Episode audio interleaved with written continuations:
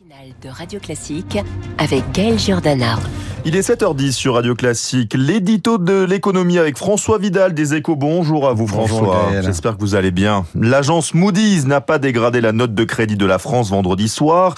C'est une bonne nouvelle pour le gouvernement en plein examen du budget 2024 au Parlement. Oui, à court terme, c'est même une double bonne nouvelle. Hein. D'abord parce que cette décision, euh, la dette française, avec cette décision, la dette française conserve l'une des meilleures notes possibles. Hein. Ensuite, parce que les experts de Moody's estiment que ce statut est durable. C'est ce que signifie le maintien de la perspective durable de cette note.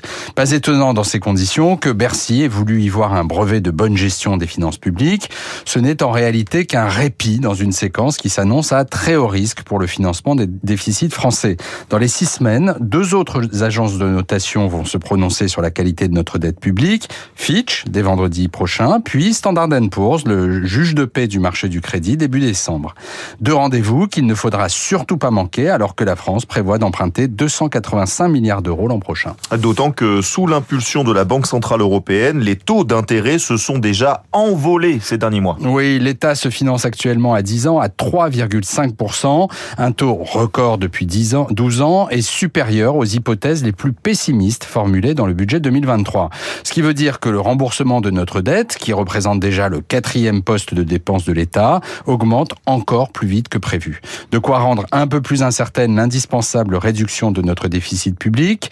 Et la situation ne devrait pas s'améliorer dans les prochains mois, hein, puisque c'est effectivement la faute aux tensions géopolitiques qui rendent les investisseurs très nerveux et les incitent à se tourner en priorité vers les actifs les plus sûrs.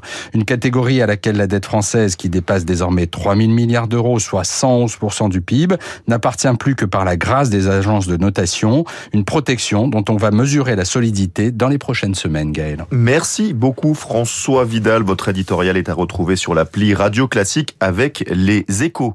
Il est 7h12.